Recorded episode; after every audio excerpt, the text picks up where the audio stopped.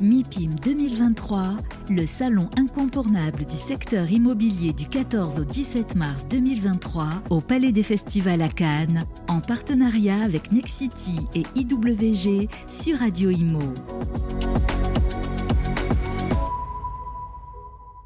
Bonjour, bienvenue à tous. Si vous nous rejoignez, on est au MIPIM en direct avec Radio Imo du 14 au 17. Euh, on parle co-living et euh, pour le MIPIM, eh bien, le co-living, ça a démarré dès le 13. On est en compagnie de Fabrice Simondi. Bonjour Fabrice. Bonjour. Euh, vous êtes directeur associé de Vita Novae, mais également le cofondateur de Colive.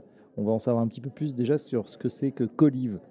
Oui, Colive est une association qui a été fondée il y a sept ans ayant pour objectif de partager les meilleures pratiques euh, concernant le co-living en réunissant des opérateurs, des investisseurs, des maîtres d'œuvre et sur le plan d'une dimension internationale. Donc on est présent dans une vingtaine de pays. On a plus de 450 membres opérateurs euh, dans l'association. Et l'association produit une conférence annuelle, le Collive Summit, des meet-ups réguliers dans tous les pays sur différents sujets et publie des ouvrages. Le dernier qui s'appelle le The Art of Co, euh, qui est six mois de voyage dans différents espaces pour euh, relever quelles sont les méthodologies, quelles sont les différences, quels sont les systèmes qui fonctionnent? D'accord. Et vous êtes euh, vous-même créateur de lieux de vie, c'est joliment dit, c'est Vita Novae. Oui, Vita Novae, qui est un créateur de lieux de vie à l'échelle de quartier. On est une entreprise à mission, c'est-à-dire qu'on intègre dans notre statut une mission bien sûr économique comme toute entreprise, mais une, une mission d'impact sociétal qui est de loger les personnes isolées et seules de manière abordable en cœur des grandes villes. Mmh. vit une société euh, à mission d'impact sociétal, effectivement. Alors, euh, je disais, le MIPIM qui a commencé un petit peu, hier, il y avait déjà une grande conférence, c'était justement euh, une grande conférence même internationale sur le, sur le co-living. Exactement, c'était une nouveauté d'un accord qu'on a fait avec ERIX, le MIPIM, pour coéditer notre événement annuel, le Collive Summit, sachant que le premier a eu lieu à San Francisco en 2016. Ah oui, d'accord. Et cette, cette fois-ci, on s'est dit autant faire un accord avec des gens qui savent vraiment produire des événements, qui, qui réunissent déjà une communauté internationale, d'où l'idée du lundi, avec ce nouveau format du Collive Summit euh, par, par, le MIPIM, dans lequel on a une après-midi complète de conférences, de keynote et de partage avec les acteurs de ce métier-là. Alors, comment ça s'est passé? Quels ont été les, thèmes principaux? Est-ce qu'il y a eu des, sais pas, des annonces ou des, choses qui bougent? Vous qui êtes un, voilà, euh, vous regardez ce marché, vous le connaissez très bien.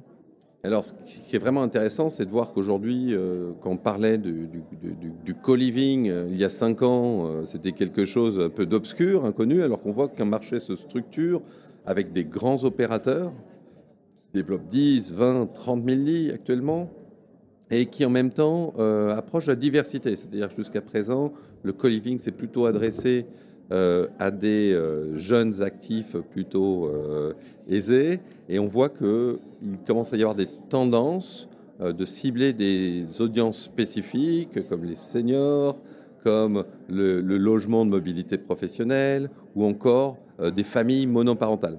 Donc on voit d'un côté un, un secteur qui construit avec euh, une politique aussi de regroupement, de passage à l'échelle, oui. et en même temps des initiatives qui commencent à toucher des publics plus larges. Alors, vous avez raison de, passer, de parler de passage à l'échelle, parce que j'ai vraiment l'impression que euh, c'est quelque chose de qu'on connaissait sous le terme de colocation euh, auparavant, c'est-à-dire bah, des gens de tout temps qui, euh, notamment dans les pays anglo-saxons où il y a peu d'espace, les loyers étaient très chers, qui se réunissaient et souvent des actifs. Et puis, on a l'impression que ça s'est structuré, que ça s'est organisé et qu'aujourd'hui, c'est même une classe d'actifs en tant que telle qui est en train d'émerger. Tout à fait. Euh, on peut vraiment parler d'une classe d'actifs résidentiels, puisqu'en fait, la colocation n'est pas du tout récente. On disait que, par exemple, aux États-Unis, 25% des gens vivent en colocation, en roommate. Quand on regarde le niveau, par exemple, de colocation à Paris, la moyenne d'âge, c'est 39 ans. Donc oui. oui, tout à fait, c'est surprenant. C'est pas des étudiants alors? C'est pas des étudiants, pas que, parce que le problème du logement, en fait, on se retrouve dans des, des bâtis qui sont construits avec la sociologie des années 80, où on pense que le logement classique, c'est un couple avec deux enfants Et lorsqu'on regarde en fait la structure des ménages dans toutes les grandes agglomérations, à Paris ou à Bordeaux, il y a plus de 50% des ménages qui sont seuls. Et pourtant, l'habitat n'a pas été adapté à la nouvelle structure sociale en fait des populations des grandes agglomérations. Donc le co-living, en fait, ça s'adresse à toutes les personnes isolées. Et quand on fait, par exemple, la somme de ménages seuls, de familles monoparentales, de couples sans enfants, on s'aperçoit que c'est la grande majorité de la population. Et les couples avec enfants, quand on regarde Paris, c'est 14%. Donc qu'est-ce qu'on a produit comme logement serviciel, aussi pour des gens qui ne vivent plus à vie dans le même logement? Comment on s'est adapté à ce mouvement-là dans un bâti qui lui est ancien et donc qui n'offre pas ces capacités-là. Et, vivre ensemble, ça s'organise, c'est-à-dire qu'il faut des espaces d'intimité, il faut une isolation phonique, donc il faut revoir la façon de loger cette ces personnes et diminuer l'espace, c'est aussi optimiser son loyer, optimiser les coûts avec une idée de flexibilité. Je rentre tout est prêt. L'Internet, au lieu d'avoir l'Internet pour une personne, on peut le partager à plusieurs.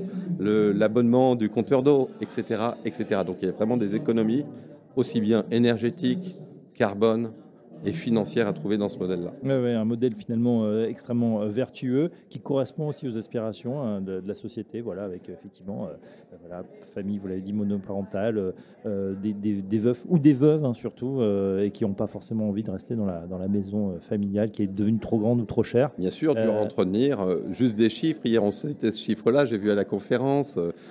Le, par exemple, sur euh, la, séparation amoureuse, c'est 50% quand même dans la famille aujourd'hui, mm. dans les grandes agglomérations de divorce. Au Portugal, c'est 94,1%. De divorce? Oui. Tout à fait. Qu'est-ce qui se passe? Et eh ben voilà, c'est que le, modèle de famille nucléale, qui est plutôt des années 50-60, mmh. puisqu'auparavant tout le monde vivait ensemble, les familles, mais c'était pas juste une famille, papa, maman, les enfants, c'était la grand-mère, les oncles, voilà. il y avait une sorte de, de, cocon familial, de lien à la fragilité. La famille s'est finalement fragilisée en devenant plus petite. Et aujourd'hui, on tourne, on, on, voit une nouvelle tendance de famille choisie, de se regrouper et de mutualiser pour les mêmes besoins, de pallier à la fragilité et avoir autour de soi une communauté et ne, pas se retrouver dans une solitude.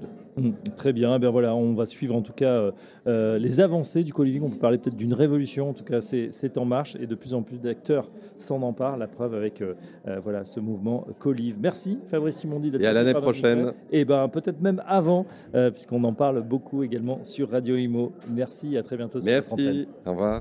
MIPIM 2023 en partenariat avec Nexity et IWG sur Radio Imo.